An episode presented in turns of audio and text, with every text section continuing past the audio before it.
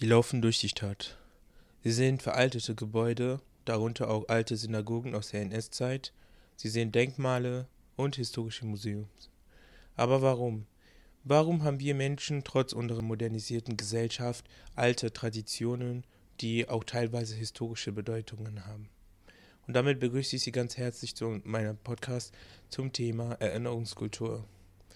Ich möchte Ihnen im Rahmen der Erinnerungskultur einiges über diesem Thema erzählen und auch ähm, zum Schluss kommen, äh, warum es wichtig ist, ähm, solche traditionelle, aber auch kulturelle Monumente in unserer Gesellschaft zu bewahren.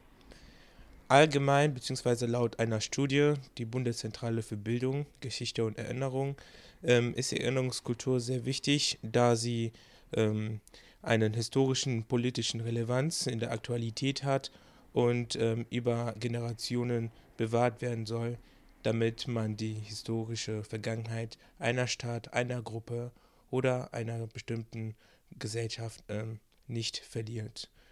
Es ist sozial und kulturell determiniert, wie ich eben äh, bereits erwähnt habe. Und ähm, es gibt auch verschiedene Arten von Erinnerungskulturen. Da sind zum Beispiel Erinnerungsorte, auch Erinnerungsakte, aber auch, wie vorhin erwähnt, Erinnerungsmuseum. Es ist wichtig, eine Erinnerungskultur zu betreiben, beziehungsweise die wichtigen Überreste, historischen Überreste, die man heute findet, zu bewahren, da es ja wichtig ist für, für das Gedächtnis der Menschen, dass man auch äh, einen Einblick hat, wie die Vergangenheit aussah, aber auch, ähm, da es auch Thema der Vergangenheitspolitik heute ist. Da möchte ich auch schon ganz kurz ähm, zum Schluss kommen. Nämlich, ähm, es ist wichtig, dass sie jegliche Quellen, ähm, die über die Vergangenheit berichten, aufbewahren, da ich, wie bereits erwähnt habe, ähm, über Generationen von Nutzen sein kann.